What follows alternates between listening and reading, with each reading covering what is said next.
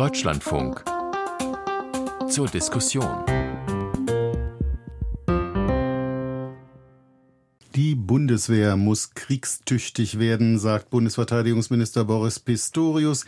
Viele schreckten auf. Das Wort Krieg sind wir in Deutschland so nicht gewöhnt weshalb der Verteidigungsminister noch hinterher schob, es gehe um die Wehrhaftigkeit unserer Bundeswehr. Wie weit ist es denn her mit dieser Wehrhaftigkeit? Wie groß ist die Bedrohung? Entspricht sie der Bedrohung? Wessen bedarf es, um die Bundeswehr zum Rückgrat der europäischen Verteidigung zu machen, wie es Boris Pistorius forderte?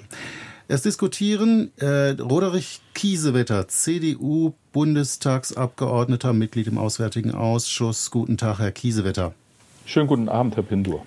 Sarah Pagung, Osteuropa-Expertin von der Körber Stiftung. Sie ist die Programmleiterin Außenpolitik. Schönen guten Abend, Frau Pagung. Guten Abend. Bei uns im Studio ist Ralf Stegner, SPD-Bundestagsabgeordneter, ebenfalls Mitglied im Auswärtigen Ausschuss. Guten Tag, Herr Stegner. Schönen guten Abend. Und Thomas Wiegold, er produziert das Blog Augen geradeaus, ist Bundeswehrexperte und bringt mit einigen Mitstreitern den mittlerweile in Sicherheitskreisen und darüber hinaus bekannten Podcast Sicherheitshalber heraus. Guten Abend, Herr Wiegold. Ja, guten Abend. Im Studio begrüßt Sie Markus Pindur. Ähm, zunächst mal die Frage an Sie alle vier der Reihe nach gerichtet. Äh, was meint Pistorius, wenn er von Kriegstüchtigkeit spricht? Ähm, was soll das bedeuten? Warum nimmt er dieses Wort in den Mund, Herr Stegner? Haben Sie eine Ahnung, warum dieses doch sehr stark klingende Wort da benutzt wurde? Also ich glaube, in der Sache geht es um Verteidigungsfähigkeit und Bündnisfähigkeit, die wiederhergestellt werden muss, was wir versucht haben mit dem Sondervermögen und was die Lehre jetzt auch ist aus der Zeitenwende. Mir gefällt das Wort nicht, weil ich glaube, dass das Ziel, was erreicht werden soll, Unterstützung für die Bundeswehr zu mobilisieren, dadurch eher gefährdet wird. Es macht den Menschen eher Angst und es ist auch ein Begriff aus der Vergangenheit. Äh, Im Übrigen beschreibt Verteidigungs- und Bündnisfähigkeit auch eher, wofür die Bundeswehr da ist. Nämlich das Land zu verteidigen und das Bündnis zu verteidigen.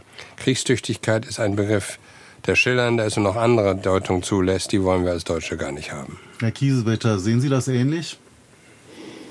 Nein, nun wirklich nicht.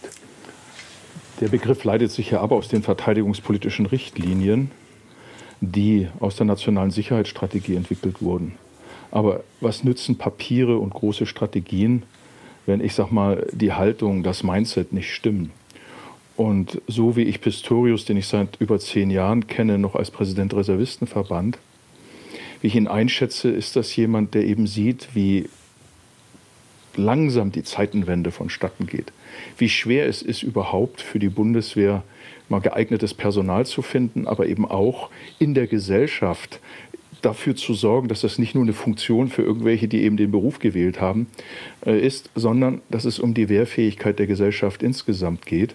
Und da hat er einen Begriff gewählt, der zum Ende des Kalten Krieges eine Rolle spielte, als Russland eine zweite und dritte Staffel einführte.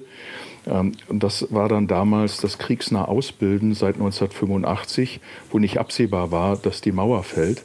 Und er greift darauf zurück, weil er eben sieht, dass in der Umsetzung äh, es alles viel zu langsam geht, in der nationalen Sicherheitsstrategie keine Prioritäten sind, der Finanzminister Haushaltsmittel nicht zusätzlich wollte, keine Priorisierungen. Und das ist ein Aufrütteln. Und ich glaube, es ist ihm gelungen, die Gesellschaft aufzurütteln und eine Diskussion über den Sinn und Zweck unserer Streitkräfte herbeizuführen. Frau Pagung, wie hat auf Sie das Wort kriegstüchtig gewirkt? Also für mich hat Pistorius versucht, zwei Aspekte deutlich zu machen. Einmal das, was Herr Kiesewetter eben auch schon sagte, dass es um den mentalen Aspekt der Zeitenwende, so kann man es vielleicht nennen, geht. Wir haben viel gesprochen in den letzten Monaten über den vielleicht materiellen Aspekt, also wie rüsten wir die Bundeswehr auf, welche Waffensysteme brauchen wir, wie beschaffen wir Personal. Aber wir müssen natürlich auch schauen, dass die Sicherheitslage Europas und Deutschlands, und das ist ja eine Sicherheit unter Druck, wirklich verstanden wird von den Menschen im Land. Nur so können wir, glaube ich, insbesondere in einer Demokratie auch eine gute Sicherheitspolitik machen, weil es braucht ein breites Verständnis dafür.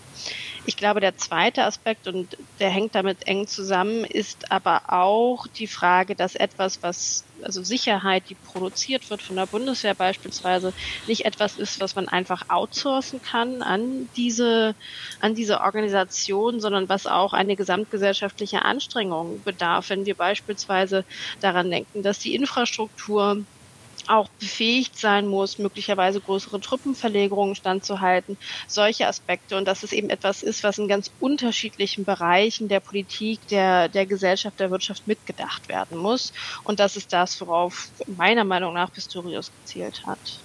Herr Wiegold, äh, der Begriff der Resilienz zu einer resilienten Gesellschaft gehört ja mehr als nur die unmittelbare Ausrüstung mit Waffen der Bundeswehr. Frau Pagung hat das gerade angesprochen. Da sind noch viele zivile Räder, die auch äh, da greifen müssen. Haben Sie ähm, diese Äußerung auch so ähnlich verstanden, dass der Verteidigungsminister damit aufrütteln wollte und darauf aufmerksam machen wollte und dafür werben wollte, dass das eben eine gesamtgesellschaftliche Anstrengung auch sein muss. Ja, auf jeden Fall. Also mir schien es ein bisschen auch wie eine gezielte Provokation, weil der Begriff kriegstüchtig natürlich äh, erst einmal so ein bisschen Schock auslöst. In der Tat ähm, glaube ich, Pistorius wollte der Gefahr begegnen, wie es Frau Pagung ja auch schon angedeutet hatte, dass die Gesellschaft sagt, ja wunderbar, wir haben eine Zeitenwende, dafür kriegt die Bundeswehr mehr Geld und alles ist gut.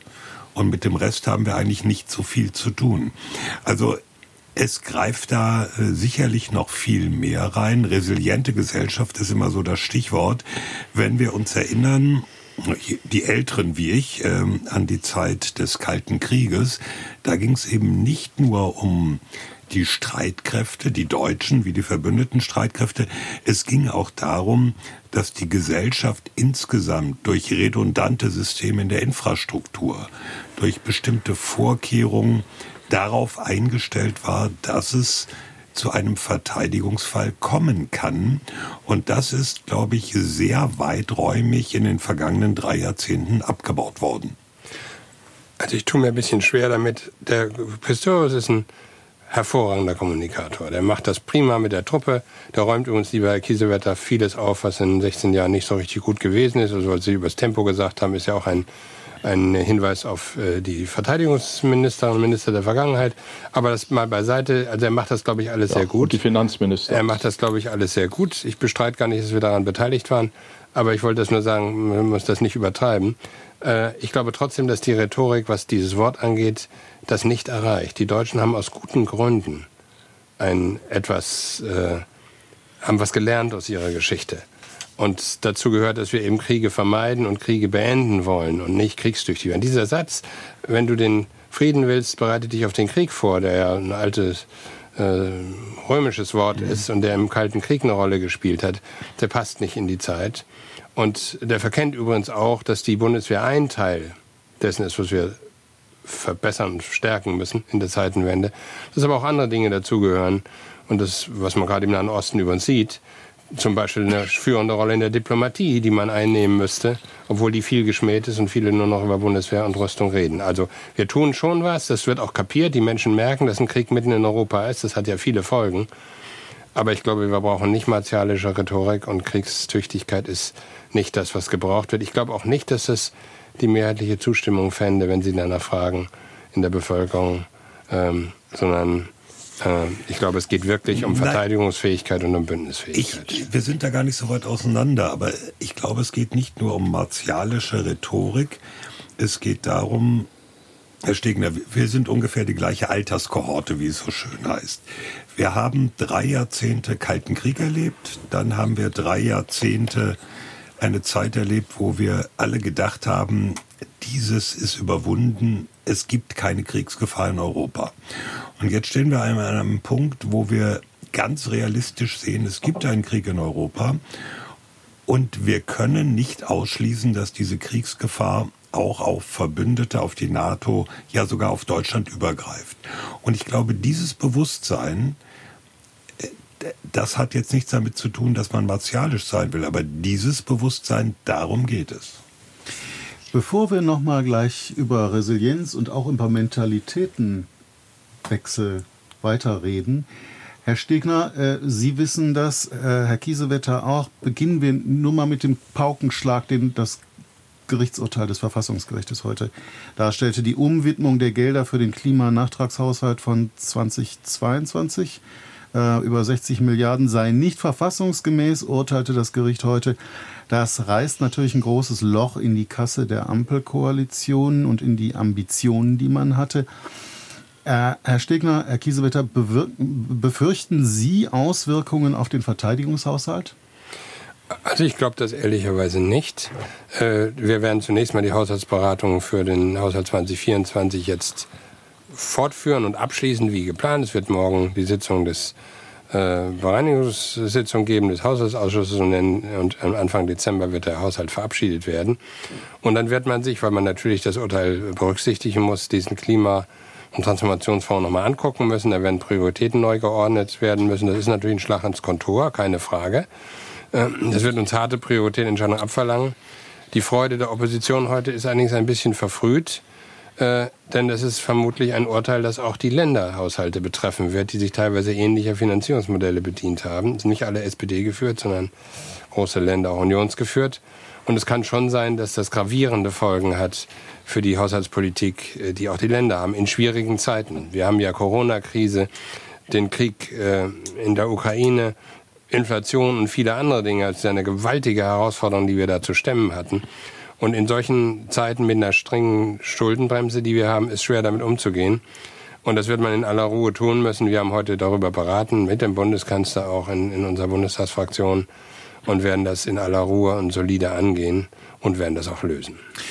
Gut zu hören, aber Herr Kiesewetter wird wahrscheinlich dazu auch was zu sagen haben. Befürchten Sie Auswirkungen auf den Verteidigungshaushalt? Und der Verteidigungshaushalt hat ja jetzt schon dramatische Abstriche zu machen. Es ist überhaupt nicht sichtbar, dass das 2-Prozent-Ziel erreicht wird. Es wird ja nur erklärt. Der Verteidigungshaushalt ist allerdings der einzige, der einen Aufwuchs zu verzeichnen hat, allerdings nur, um die Lohn- und Gehaltssteigerungen aufzufangen. Aber aus den 100 Milliarden sind im letzten Jahr allein 17 Milliarden an Zinsen und Inflation verloren gegangen. Und es ist nicht absehbar, wie über 2026 hinaus eine, ein 2-Prozent-Ziel erreicht werden soll. Nun hat die Koalition beschlossen, die Ukraine-Hilfen zu verdoppeln von 4 auf 8 Milliarden Euro ab nächsten Jahr. Ich bezweifle, dass das mit diesem Urteil noch umsetzbar ist. Ich will aber noch mal äh, genau den Punkt ansprechen, auf den auch Herr Wiegold verwies. Es ist ganz entscheidend, dass dieser Krieg in Europa voraussichtlich sich ausweiten wird, weil wir erkennen, dass die Ukraine überhaupt nicht sich auf die Versprechen der EU-Staaten verlassen kann, zum Beispiel eine Million Schuss Artilleriemunition. Sie kriegen nicht einmal ein Drittel davon in dem gefragten Zeitraum. Sie bekommen nicht Waffen, um beispielsweise die Krim abzutrennen äh, von den russischen Versorgungslinien. Die Luftverteidigung für die Truppe findet nicht statt, sondern sie wird verwendet, um zivile Infrastruktur zu schützen. Das heißt, es ist absehbar, dass die Ukraine diesen Krieg in allergrößter Gefährdung führen muss und Millionen von Menschen, das Auswärtige Amt denkt über solche Szenarien nach, nicht jenseits oder diesseits einer Waffenstillstandslinie sein wollen, sondern in einer ungewissen Ukraine nicht leben wollen. Und deshalb müssen wir uns darauf einstellen, dass der Krieg sich ausweitet. Denn Putin will nicht verhandeln, er braucht es ja nicht. Er erfüllt alle seine Ziele mit Geduld und ganz furchtbaren Blutopfern auf seiner Seite und bewusst auf ukrainischer Seite. Deshalb ist das Thema Kriegstüchtigkeit vom Verteidigungsminister nicht nur ein Weckruf, sondern wäre die bittere Konsequenz und dieses Gerichtsurteil heute, das den äh, angepassten Haushalt von 21 für nichtig erklärt hat, wird zu erheblichen Verteilungskämpfen führen. Und die Ampel muss bis morgen 60 Milliarden Euro finden. Das äh, wird auch dazu führen, dass vielleicht das eine oder andere vertagt werden muss. Also ich mache mir große Sorgen um die Verteidigungsfähigkeit. Umso wichtiger war es, dass der Verteidigungsminister mit großer Rückendeckung einiger Fraktionen im Bundestag, aber nicht vom Fraktionsvorsitzenden Mützenich, der ihn eingebremst hat, mit großer Rückendeckung über die Kriegstüchtigkeit sprach. Und deswegen muss er das auch glaubhaft mit Finanzen äh, unterfüttern. Und wenn es ihm nicht gelingt, den Finanzminister zu überzeugen, dann stehen wir nicht sonderlich glaubwürdig vor den Bundeswehrsoldatinnen und Soldaten da, nicht glaubwürdig vor unserer Gesellschaft. Und das sage ich als Unionsmann. Hier geht es nicht um Parteipolitik, sondern um die Glaubwürdigkeit unserer Verteidigungsfähigkeit. Das wollen wir gerne glauben. Ähm, ich möchte jetzt zunächst mal Frau Pagung auch fragen. Wir kamen auf die Bedrohungslage. Wie beurteilen Sie denn als Osteuropa-Expertin diese Bedrohungslage, die wir da derzeit haben? Sie ist ja definitiv eine andere seit dem 22. Februar. Also sie ist zumindest auch in der Wahrnehmung, glaube ich, der, Öffentlich der Öffentlichkeit eine andere geworden. Jetzt kann man natürlich streiten, an welchem Punkt sich diese Bedrohungslage wirklich verändert hat und ob das nicht eigentlich viel früher ist.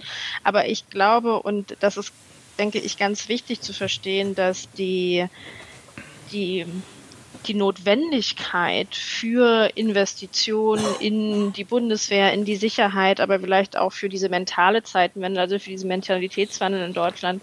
Zum einen natürlich ist die Unterstützung der Ukraine, Herr Kiesewetter hat es ja gerade angesprochen, ähm, das russische Regime setzt darauf, dass die westliche Unterstützung für die Ukraine nachlässt und man das mehr oder minder aussetzen kann. Man schaut ganz genau auf die Wahlen, man schaut ganz genau auf die Stimmungslagen, versucht das natürlich auch zu beeinflussen.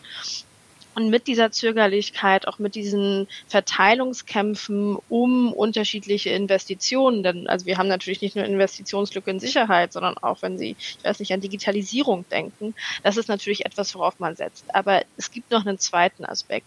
Die Tatsache, dass ähm, Deutschland so viele Jahrzehnte keinen Krieg erlebt hat, ist natürlich nicht nur Folge guter Diplomatie oder Politik, sondern natürlich auch Folge einer erfolgreichen Abschreckung. Und diese Abschreckung hat eben über viele Jahrzehnte die NATO geleistet. Und da müssen wir uns ehrlich machen, der Beitrag zu dieser Abschreckung von Deutschland in den letzten 30 Jahren war nicht sonderlich groß. Man war eigentlich mehr oder minder ein Trittbettfahrer der USA. Und diese Investitionslücke, dieses Versäumnis ist es, was uns jetzt auf die Füße fällt. Und dazu gehört nochmal eben nicht nur die materielle Fähigkeit oder der materielle Wille, bestimmte Waffensysteme zu kaufen und die bestimmt oder eine bestimmte Höhe eines Verteidigungsbudgets zu haben, sondern im Zweifelsfall und vor allen Dingen im Ernstfall auch die Bereitschaft, das einzusetzen. Sonst wirkt natürlich Abschreckung nicht, wenn das nicht glaubwürdig dem Gegenüber vermittelt wird. Und das brauchen wir irgendwie auch nochmal. Und da sehen wir eben natürlich auch, wie sehr, und ich würde sagen, das ist ja ein, ein Gemeinschaftsbock unterschiedlicher Parteien ähm, in den letzten 30 Jahren, wie sehr uns jetzt die mangelnden Investitionen auf die Füße fallen, weil wir plötzlich eben nicht nur die Ukraine massiv unterstützen müssen, sondern auch die eigene Bundeswehr auf ein Niveau zurückführen, dass sie wirklich ja aktionsfähig ist und glaubwürdig abschrecken kann. Darf ich da ganz kurz einhaken?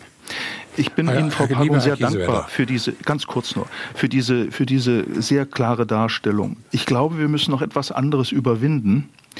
Wir haben immer die Schuldenbremse als Fetisch gehandhabt und ich glaube, wir müssen die Schuldenbremse mit Blick auf die Kriegsgefahr neu denken. Mir geht es jetzt nicht darum, die Schuldenbremse zu lockern für Sozialausgaben und für äh, die, die, die Anpassung Klimawandel und allem, sondern wir müssen überlegen, ist es angesichts dieser Kriegsgefahr sinnvoll, die Schuldenbremse auch dann durchzuhalten, wenn wir Investitionen brauchen in Resilienz, in ich sage jetzt mal, die nationale Sicherheitsstrategie spricht nicht mehr von Reserven, spricht auch nicht von, was der Bundespräsident vorschlug, im freiwilligen Gesellschaftsjahr in verschiedenen Bereichen. Ich glaube, wir müssen unsere Infrastruktur verbessern, wir müssen Forschung und Investitionen verbessern und unsere Schuldenbremse dahingehend überprüfen, ob wir nicht öffentliche Infrastruktur hier mit einpreisen, um unsere Resilienz zu verbessern. Ich weiß, was ich da als Unionsmann sage, weil wir sie immer durchgesetzt haben, aber wir haben trotzdem eine Mütterrente durchgesetzt, trotzdem mitgeholfen, die Rente nach 45 Versicherungsjahren durchzubringen. Wir müssen schauen, dass wir Gelder, die frei werden, tatsächlich in Infrastruktur investieren. Und hierbei, Jörg Lau hat es so genannt, ist ja ein, ein sagen wir mal, äh, Journalist, dem man nichts vorwerfen kann. Die Schuldenbremse ist ein Fetisch. Selbstfesselung einer Politik, die Krisen leugnet, sowohl die selbstgeschaffenen als auch die von außen kommenden. Also lieber Herr Kiesewetter, Sie haben jetzt ganz viel gesagt, Sie wollen nicht über Parteipolitik reden und dabei waren Ihre beiden Beiträge, die Sie jetzt eben geleistet haben, doch sehr stark parteipolitisch Schuldenbremse ich will Ihnen ist schon mal, Unionsthema. Ich will Ihnen mal ehrlicherweise sagen, weil Sie von der Kriegsgefahr reden und gesagt haben, wir täten bei weitem nicht genug und der Bundeskanzler müsse gedrängt werden. Das Sondervermögen ist vorgeschlagen worden vom Bundeskanzler Olaf Scholz. Es ist von dieser Koalition durchgesetzt worden. Die Union hat zugestimmt. Aber wir verbessern das, was im Verteidigungsressort äh, gefehlt hat über viele Jahre. Da muss man sich jetzt nicht hinstellen und sagen, wir tun zu wenig. Zweitens, diejenigen, die Prognosen angestellt haben, dass ihre militärische Strategie richtig sei im Ukraine-Krieg, die sehen sich getäuscht. Äh, es gab eine Debatte darüber, wenn gesagt worden ist, wir müssen dafür sorgen, dass die Ukraine den Krieg nicht verliert. Das war die Formulierung von Olaf Scholz, die ich richtig finde. Russland darf nicht gewinnen, damit man nicht mit Gewalt Grenzen verschieben darf, hieß es, nein, nein. Die Ukraine muss den Krieg gewinnen, sie muss militärisch sich so durchsetzen, dass Putin an den Verhandlungstisch gezwungen wird. Das war die Aussage. Wenn ich mir angucke, was aus diesen Prognosen geworden ist, kann ich nur sagen, äh, die sind, haben sich weitgehend als falsch erwiesen. Übrigens nicht, weil Deutschland nicht genug täte. Wir tun nach den USA mit Abstand am meisten. Das ist sondern falsch. weil ich zum Beispiel in der Frage, die Sie eben angesprochen haben, lassen Sie mich, mal, lassen Sie mich mal eben zu Ende reden, wenn ich das darf. Ich habe eben ja auch geduldig zugehört. Äh, ich finde es richtig, dass die zivilen Zentren geschützt werden durch Luftabwehr, dass Schulen und Kindergärten und Städte und Infrastruktur geschützt wird. Ich bin sehr skeptisch und wenn Sie mit amerikanischen äh, äh Gesprächspartnern reden, teilen die das dass es ein militärischer Sieg möglich ist. Und deswegen müssen auch andere Wege gesucht werden, zusätzlich zu den Verteidigungsanstrengungen, mit denen wir die Ukraine unterstützen. Und deswegen geht es nicht darum, die Schuldenbremse aufzuweichen dafür, dass man noch mehr militärische Investitionen haben kann. Schauen Sie sich mal die öffentliche Meinung an in den USA, in Frankreich, auch hier. Man muss innere, äußere und soziale Sicherheit zusammenbringen, wenn man eine Demokratie die Mehrheit haben will. Die Rechtsradikalen erzielen jetzt schon hohe Prozentanteile, indem sie behaupten, sie seien Friedensfreunde, obwohl sie in Wirklichkeit ja nur äh, Diktaturfreunde sind. Und deswegen kann ich nur sagen, die Anstrengungen, diesen Krieg zu beenden, müssen jenseits der Unterstützung der Verteidigung der Ukraine auf diplomatische Wege sehr viel stärker stattfinden und nicht, indem wir jetzt sagen, wir müssen noch viel, viel mehr in Militär stecken. Dafür werden wir schon Mehrheiten kriegen. Das wird nicht gelingen. Aber äh, Herr Kiesewett hat gerade eben das Beispiel gebracht mit den Granaten, wo die EU zugesagt hat, eine Million Granaten zu liefern bis zum Ende des Jahres und das Ziel weit verfehlt. Liegt es nicht auch an der mangelnden und zu kurz gedachten Unterstützung ähm, der Ukraine, der militärischen Unterstützung, dass es eben auch so dauert und dieser Krieg sich so hinzieht. Ich stelle das mal ganz offen zur Debatte, Herr Wiegold. Ja, zum einen muss man natürlich sagen, die Europäer, insbesondere teilweise auch die USA, sind begrenzt in dem, was sie überhaupt leisten können. Das sehen wir jetzt an dieser Debatte über wie viel Artilleriegranaten können denn tatsächlich geliefert werden. Da wurden dann äh, Mengen zugesagt, die sich offensichtlich bislang nicht bewahrheiten lassen. Noch nicht mal, weil es Geld fehlt oder weil man das Geld nicht ausgeben will, sondern weil es diese Produktion nicht gibt. Also da müssen sich die Europäer auch mal hinstellen und sagen, okay, da haben wir uns vielleicht einfach ein bisschen gnadenlos überschätzt. Und ähm, dazu gehört dann auch, dass im Hinblick auf wie verteidigungsfähig ist Europa, nicht nur Deutschland, wie verteidigungsfähig ist Europa, die Frage, wie viel kann Europa tatsächlich, wenn es nötig sein sollte, produzieren. Die Industrie, die Rüstungsindustrie ist in den vergangenen Jahrzehnten sozusagen daran gewöhnt worden, ihr macht homöopathische Dosen und wir kaufen auch nur kleine Mengen. Und so haben sich beide Politik wie Industrie aufeinander eingestellt. Jetzt auf einmal soll sich das ändern. Und wie gesagt, da reden wir noch nicht mal über Geld, sondern das, was praktisch machbar ist. Und das funktioniert nicht so schnell. Sie hören die Sendung zur Diskussion im Deutschlandfunk. Unser Thema, wie kriegstüchtig ist die Bundeswehr? Unsere Gäste, Roderich Kiesewetter, CDU, Bundestagsabgeordneter, Sarah Pagung, Osteuropa-Expertin, Körber-Stiftung, Ralf Stegner, SPD, Bundestagsabgeordneter und Thomas Wiegold, Bundeswehrexperte. Er produziert das sicherheitspolitische Blog Augen gerade aus. Ich würde auf diesen europäischen Aspekt, den Sie genannt haben, gerne nochmal eingehen. Ich frage mich seit einem Jahr, warum es keine deutsch-französische Verteidigungsinitiative gibt. Warum ähm, gibt es da offensichtlich solche Vorbehalte gegeneinander, dass das nicht möglich gewesen ist. Ich hätte damit gerechnet, dass der Kanzler schon in den ersten Monaten nach Kriegsbeginn zu Macron reist und sagt, okay, wir werfen jetzt mal wieder den europäischen Motor an. Die Lage ist nun mal so. Das ist aber nicht passiert. Woran liegt das? Naja, wir haben tatsächlich in Europa eine schwierige Situation insgesamt, wenn Sie sich das in Europa angucken, ähm, mit großen ähm, Differenzen in allen möglichen Fragen. Immerhin muss man sagen, hat der Krieg dazu geführt, dass Europa zusammengerückt ist, auch in der NATO. Wenn Sie an das Urteil von Macron denken über die NATO, wenn Sie dann denken, dass Finnland und Schweden jetzt in die NATO kommen, Nebenbei bemerkt, was die Sicherheit rund um die Ostsee deutlich verbessert für unsere baltischen äh, Freunde und auch für Polen und auch für Putin ein schlechtes Geschäft war, dass das passiert. Zwei zivile Völker gut gerüstet übrigens, die in die NATO dazukommen. Also es hat sich manches auch verbessert, aber wir haben auch schwierige Partner am Rande der Europas wie die Türkei. Aber dem steht natürlich gegenüber eine sehr, sehr intensive bilaterale Zusammenarbeit mit den USA. Und die war auch entscheidend für das, was geleistet worden ist. Ich will noch mal daran erinnern, die Ukraine wird am stärksten unterstützt von den USA und von Deutschland, und zwar mit Abstand. Ähm, und da wird eine ganze Menge getan. Deswegen würde ich das so negativ nicht bestreiten, dass es industriepolitisch unterschiedliche Auffassungen gibt. Das ist so. Es gibt auch unterschiedliche Kulturen. Und äh, dass das nicht von heute auf morgen geändert werden kann, ist auch. Aber die, die Rüstungsindustrie hat sich jetzt auch nicht immer mit Ruhm bekleckert in jeder Hinsicht. Ne? Das kann man auch sagen. Es geht nicht nur um die Auftragsfragen, sondern es gibt da auch Mängel. Und äh, das muss sich verbessern. Das wird nicht von heute auf morgen gehen. Aber das ist ja ein Argument mehr zu sagen, ausschließlich der Blick darauf zu, zu richten, der Krieg wird noch lange dauern, wir müssen möglichst viel Munition nachliefern, dann wird das schon werden. Das ist nicht meine Perspektive auf das Kriegsende. Herr Kiesewetter, ähm, schon Frau Merkel hat es ja versäumt, ähm, auf den damals neu gewählten Präsidenten Macron zuzugehen. Da war auch schon zu hören, ja, es knirsche und es gebe Befindlichkeiten. Ähm, das ist jetzt ein länger anhaltender Zustand, ähm, der sowohl, ich sag mal, der von allen irgendwie verschuldet wurde, auch von Herrn Macron.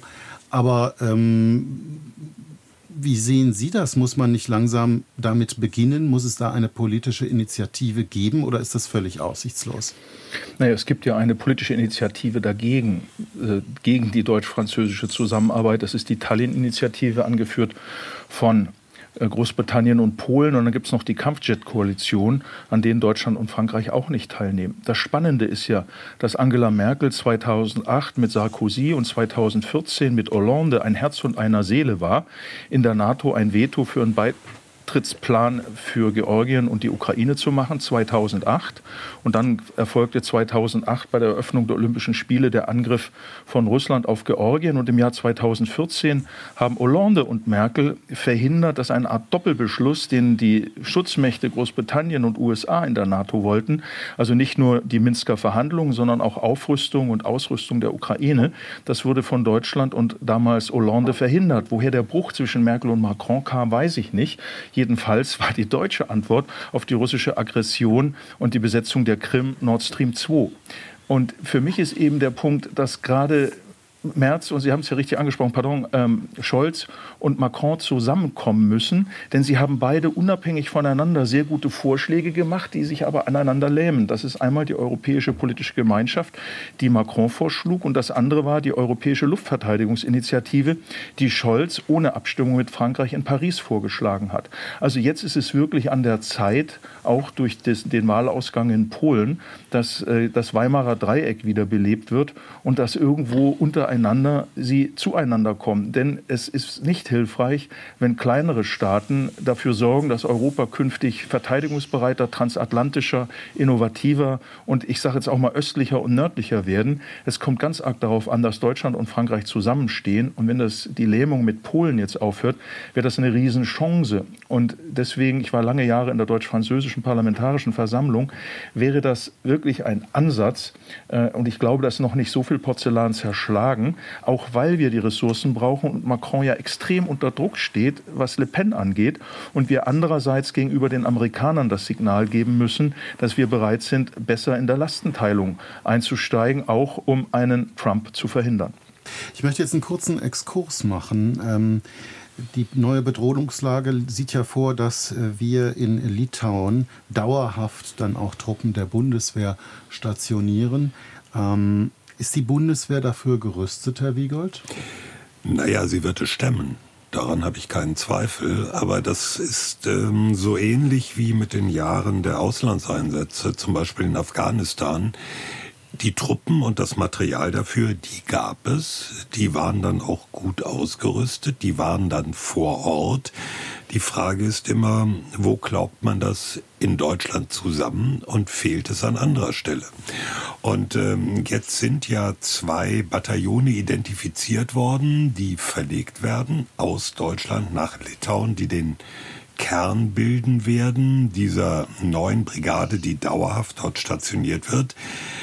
Äh, selbst wenn die identifiziert sind, wenn die Leute mitgehen, dann kommt natürlich die Frage, das Gerät, das nehmen die mit, haben die ihr komplettes Gerät. Ein Großteil der Bundeswehreinheiten, Verbände hat eben keine Vollausstattung, sondern 70 Prozent der nötigen Kampfpanzer, Schützenpanzer, was auch immer. Wenn die jetzt mit 100 Prozent des vorgesehenen Geräts nach Litauen gehen, wird das anderswo weggenommen. Also all diese Dinge werden wir dann sehen und so wie es im Moment aussieht, muss man einfach befürchten, dass äh, ein bisschen Heldenklau passieren wird, auch Material zusammengekämmt wird. Man muss ja sehen, äh, wenn man Kampfpanzerbataillon dort hat, ein Schützenpanzer, ein Panzergrenadierbataillon, dann hat man noch längst nicht alles, was man braucht. Was ist mit dem Nachschub? Was ist mit der Logistik? Was ist mit der Sanität, die dahin muss? Da gibt's Kästchen, die schon gemalt wurden im Ministerium und im Kommando her. Also was da alles hin soll. Aber wie das befüllt wird, wo die Leute und das Gerät herkommen, da gibt's noch Fragezeichen. Frau Pagung, ich äh, möchte jetzt mal Ihre Osteuropa-Kompetenz äh, abfragen. Wie wichtig ist denn andersherum gesehen ähm, die Verstärkung der Verteidigung in den baltischen Staaten für die Litauer und für die anderen baltischen Staaten und für die Slowaken. Wie, wie, was hören Sie da? Also ich glaube, dass das ganz ähm, essentiell ist. Wir haben ja einfach die Situation, in dem viele Mittelosteuropäer, vor allen Dingen natürlich auch die Polen und die Balten, jahrelang vor einer sich zuspitzenden äh, Sicherheitslage auch vor einem Krieg gewarnt haben und im Rest Europas nicht oder nur sehr begrenzt gehört wurden. Und da muss sich sicherlich auch Deutschland sehr stark an die Nase fassen. Und ich glaube, dass es sehr stark darum geht, jetzt zum einen den Mittelosteuropäern, den Balten, den Rücken zu Ich glaube aber vor allen Dingen auch, dass es eben, und das kann ich nur noch mal bekräftigen, um eine sinnf sinnvolle Abschreckung geht.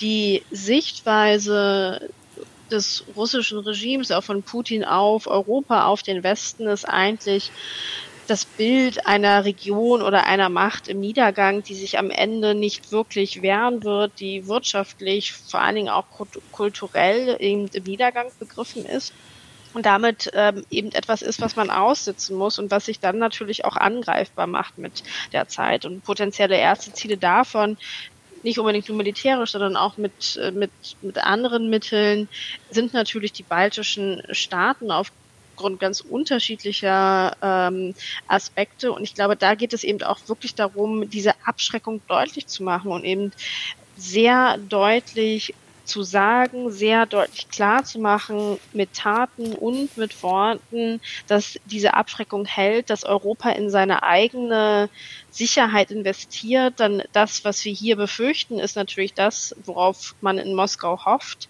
dass sich der Wind dreht in den USA, die USA sich zunehmend aus Europa zurückziehen und damit eben äh, Europa sehr viel vulnerabler wird. Und wir, das muss man eben auch ganz klar sagen, zum jetzigen Zeitpunkt unsere eigene Sicherheit nicht gewährleisten können.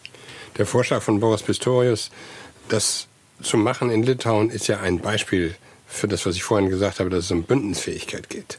Äh, die wird dadurch ausgedrückt, dass wir klar zu unseren Bündnisverpflichtungen stehen gegenüber unseren baltischen Freunden. Ich sage nochmal, es wird ja auch verstärkt durch den Beitritt von Finnland und Schweden. Aber man muss natürlich auch sagen, wir reden über Entwicklung der letzten Jahre, die nach der Hoppla, Hoppla Abschaffung der Wehrpflicht des Umsetzens auf äh, Auslandseinsätze. Ich bin Vorsitzender des Untersuchungsausschusses zu Afghanistan. Da könnte man manches zu sagen. Langer Einsatz, viele Ressourcen. Das Ergebnis war nicht so doll. Äh, das jetzt umzustellen unter den Bedingungen, die wir haben, um genügend Personal zu akquirieren, das ist nicht ganz einfach. Nun hilft uns die Wehrpflichtdebatte im Augenblick nicht, weil es viel zu viel lange dauert, obwohl man darüber reden könnte, ob es für eine Gesellschaft nicht besser wäre, statt einer Berufsarmee eine Wehrpflichtarmee zu haben, die demokratisch verankert ist. Aber das hilft uns nicht. Äh, nur das hatte seinen Preis, dass das damals so holter die Polter gemacht worden ist. Wir haben das für die Auslandseinsätze eingesetzt und diese Bündnis- und Verteidigungsfähigkeit fürs eigene Land jetzt wiederherzustellen, das wird eine Weile dauern, wird nicht ganz schnell gehen. Und da wird man eine Menge unternehmen müssen, um, um das auch attraktiv zu machen, dass äh, dass wir genügend Leute gewinnen. Aber wir werden das hinkriegen, wir werden es hinkriegen müssen. Und Deutschland ist natürlich das größte Land in der EU und muss mit den Möglichkeiten, die wir haben, dann auch zu seinen Verpflichtungen stehen. Das werden wir tun. Und deswegen finde ich diese Ansage auch ein Teil Aussage gegenüber unseren östlichen Nachbarn. Wir haben schon verstanden, dass da die Situation auch anders beurteilt wird als vielleicht in Portugal oder in anderen Teilen Europas. Das ist ja so. Wir haben da eine unterschiedliche Sichtweise auf, auch auf subjektive Sicherheitsfragen. Äh, und äh, dass man jedenfalls hin, hinreichend abschreckend wirkt, dass es nicht zu einem Angriff auf NATO-Gebiet kommt. Und das ist uns auch einer der Gründe, warum wir immer gesagt haben, es muss nicht nur erreicht werden, dass die Ukraine verteidigt wird und Putin keinen Erfolg hat, sondern dass der Krieg sich nicht ausweitet auf die NATO. Ich möchte. Ja, aber da sind Sie doch gar nicht weg von dem kriegstüchtig, was Pistorius sagt, oder? Das ist für mich Verteidigungsfähigkeit und Bündnisfähigkeit. Kriegstüchtigkeit ist ein Wort, das, glaube ich, in der Assoziation gerade älterer Menschen. Die Deutschen haben ja was gelernt aus ihrer Geschichte. Es ist nicht so schlecht, dass wir da kritischer sind in dieser Frage. Meine Generation weiß noch, was das gemacht hat mit den Großeltern, was es an Familien zerstört hat und, und dass wir wieder aufgenommen worden sind in die Völkergemeinschaft nach dem, was wir angerichtet haben vor nicht mal 100 Jahren, ist ja eine ist ja ein kleines Wunder und deswegen haben wir die Verpflichtung aus meiner Sicht.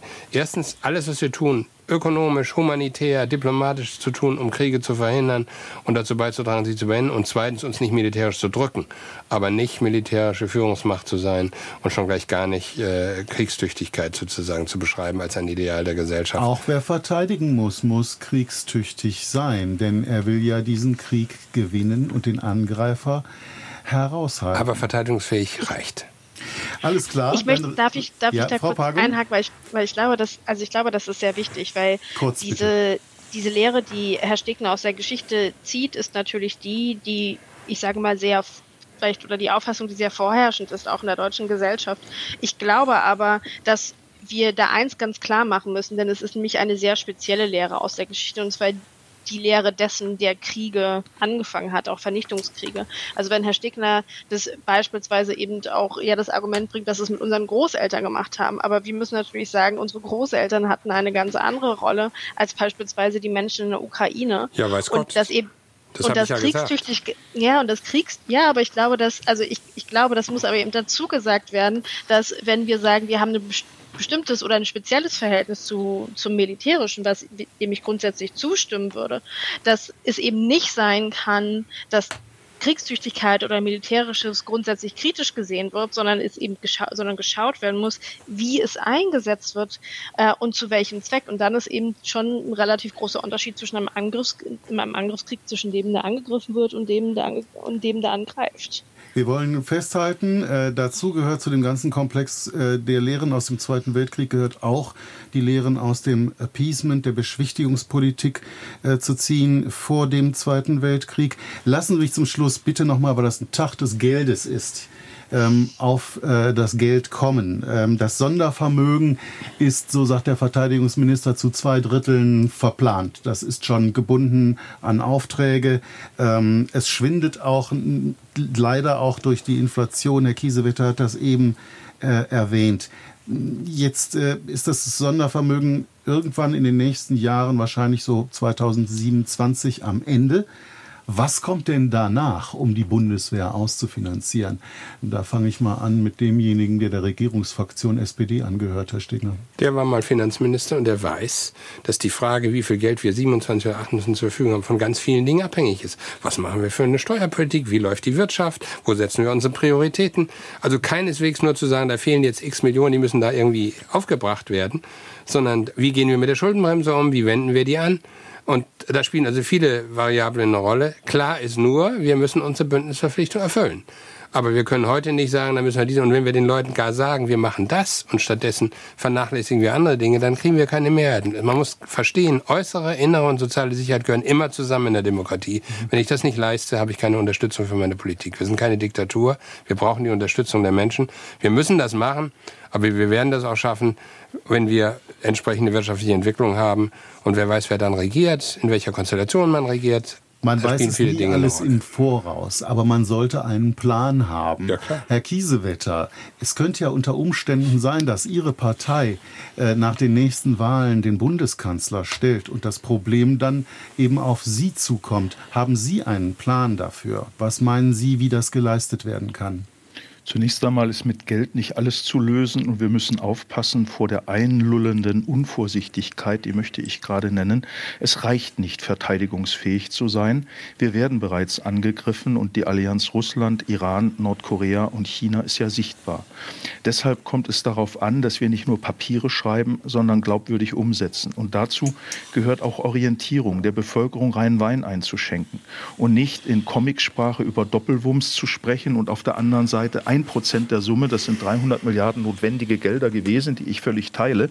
Aber es muss der Bevölkerung auch gesagt werden, dass wir im selben Zeitraum nur etwa drei Milliarden zum Schutz der Ukraine ausgegeben haben. Ein Prozent der Summe. Das bedeutet also, dass wir zunächst einmal in den Streitkräften, und das macht Verteidigungsminister Pistorius bereits, Hemmnisse, die nicht gesetzlich äh, gelöst werden, zu brauchen, auflösen. Das ist zum Beispiel europäische Ausschreibungen. Das Zweite, äh, dass die erst national erfolgen. Das Zweite ist, dass wir wirklich alles tun, äh, mit dem Verfassungsgericht zusammen eine Lösung zu finden, dass wir ähnlich wie in Frankreich übergreifende Haushalte entwickeln können. Quasi ein Streitkräfteplanungsgesetz, was mal der Kollege Bartels vor einigen Jahren und der grüne Kollege Lindner ins äh, Spiel brachte, auch Schäuble übrigens. Ein Streitkräfteplanungsgesetz, wo auch Planungssicherheit da ist und nicht um alle 25 Millionen Vorlagen gerungen werden muss. Und das vierte ist schlichtweg, dass wir der deutschen Bevölkerung rein Wein einschenken müssen. Ich war jetzt in über 116 Wahlkreisen zu Veranstaltungen. Die Leute wollen Erklärung. Sie wollen nicht irgendwelche Erzählungen haben, sondern sie wollen Orientierung und sie wollen auch, dass mit Fehlern aufgeräumt wird. Und deswegen bin ich Herrn Stegner sehr dankbar, dass er hier auch ein paar klare Punkte angesprochen hat. Nur, es geht erstens darum, dass wir den Artikel 87a als grundlegend nehmen. Der Bund stellt Streitkräfte zur Verteidigung auf, Landes- und Bündnisverteidigung. Und das müssen wir anders unterfüttern. Und wenn wir von sozialer Sicherheit, äußerer und innerer Sicherheit sprechen, gehört auch wirtschaftliche Wettbewerbsfähigkeit dazu. Und deshalb müssen wir alles tun, dass unser Land wieder Steuereinnahmen generiert. Wir brauchen eine vernünftige Einwanderungspolitik, dass die Spitzenkräfte der Welt gerne bei uns arbeiten. Wir reden und jetzt auf der anderen Seite, die Bundeswehr. Ja, aber das geht um die Bundeswehr, weil wir sonst das Geld dafür nicht bekommen. Und Bundeswehr isoliert zu betrachten, das haben wir lange Jahre gemacht, war ein Riesenfehler. Deswegen brauchen wir eine gesamtgesellschaftliche Debatte und von uns mehr Geld, in dem umgeschichtet wird und vor allen Dingen, in dem auch aus dem Krieg in der Ukraine gelernt wird. Es helfen nicht mehr die Panzerarmeen. Wir brauchen Drohnenabwehr, wir brauchen Flugabwehr und wir brauchen weniger bemannte Fahrzeuge. Es geht auch darum, dass man automatisierter, aber mit menschlicher Entscheidung Verteidigungsfähigkeit schafft Herr Wiegold, und damit kriegstüchtig bleibt. Herr Wiegold, ähm, wie, vor, wie zuversichtlich sind Sie, wenn Sie sich nach anderthalb Jahren Krieg gegen die Ukraine die deutsche Debatte darüber anschauen, dass wir das tatsächlich in absehbarer Zeit stemmen können, eine, ähm, sag ich mal, verteidigungsfähige Bundeswehr zu haben? Naja, zum einen, wir haben die Zusage des Kanzlers aus der vergangenen Woche, der sagte, äh, es werden dauerhaft diese zwei Prozent erreicht, auch wenn das Sondervermögen ab 2027 oder so nicht mehr da ist, weil aufgebraucht. Das ist äh, übrigens, Herr Stegner, eine sehr harte Aussage. Also die kann man eigentlich in Mark und Pfennig, hätte man früher gesagt, in Cent und Euro übersetzen. Ähm, also da bin ich sehr gespannt, weil ich denke, daran wird eine Partei auch gemessen. Und das ist natürlich auch eine Aussage, die äh, in der Bevölkerung wahrgenommen wird, entweder positiv oder negativ. Das äh, sollte man nicht vergessen. Grundsätzlich äh, will ich sagen, ich habe so ein bisschen das skeptische Gefühl, dass ähm, ein Großteil der Bevölkerung vielleicht doch glaubt, Naja, Sondervermögen und Bundeswehr und das wird es schon richten. Aber das beendet den Krieg in der Ukraine erstmal nicht, auch wenn mehr nötig ist als Militär. Unser Thema, wie kriegstüchtig ist die Bundeswehr? Unsere Gäste waren Roderich Kiesewetter, CDU-Bundestagsabgeordneter Sarah Pagung, Osteuropa-Expertin Ralf Stegner, SPD-Bundestagsabgeordneter und Thomas Wiegold, Bundeswehrexperte. Er produziert das sicherheitspolitische Blog Augen geradeaus. Ich danke für Ihr Interesse. Es verabschiedet sich aus dem Studio Markus Pindur.